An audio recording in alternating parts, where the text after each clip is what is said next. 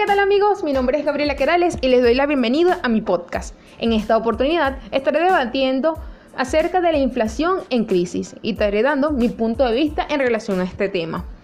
Comienzo comentándoles que la inflación en sí es el factor detonante de una crisis económica, una que cuando alcanza su mayor magnitud da inicio a la hiperinflación.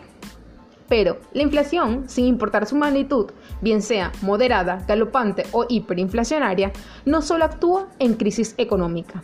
Así es, esta también ha tenido cabida en la actual crisis sanitaria que agobia al mundo. Hablemos entonces de la inflación en crisis sanitaria.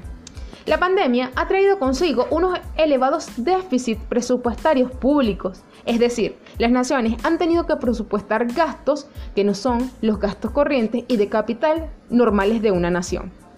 Y para países como Venezuela, con deuda pública tan relevante, ha traído un aumento del coste de la deuda provocado por tipos de interés más altos, lo que ha puesto en serios apuros a los países fuertemente endeudados como nuestra nación.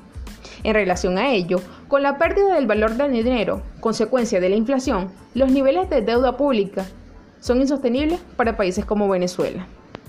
Podemos analizar cómo la inflación por sí misma llega a un punto de quiebre a nivel mundial. Pero, ¿y si especificamos y nos enfocamos en Venezuela?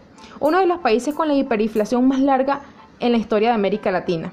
Es decir, cómo se comporta la inflación dentro de las crisis que atraviesa la nación, en este punto, nos podemos encontrar con la crisis socioeconómica de Venezuela. Analicemos entonces el comportamiento de la inflación dentro de esta. La crisis socioeconómica de Venezuela tuvo su auge a mediados del 2016, cuando la emigración del país dio inicio a la cifra que hoy se estima en más de 5 millones de venezolanos fuera del país. Esta acción trajo consigo una nueva modalidad de ingreso para nuestro país, las remesas quienes se han convertido en una de las fuentes de ingresos más importantes en Venezuela, únicamente superada por las entradas generadas por las exportaciones petroleras.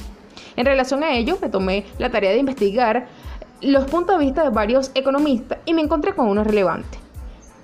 El economista Giorgio Cunto, economista investigador de la, de la firma Ecoanalítica, quien aseguró que antes del coronavirus, Venezuela recibía alrededor de 4 millones de dólares por concepto de remesas o transferencias. Sin embargo, la hiperinflación de nuestro país ha causado que las mismas se reduzcan a la mitad, además de que los montos promedios recibidos del exterior tienden a ser insuficientes como para cubrir la canasta óptima o una combinación de bienes y servicios que serían consumidos por una familia normal en una economía normal. De esta manera, agradezco y espero sus puntos de vista. Muchas gracias.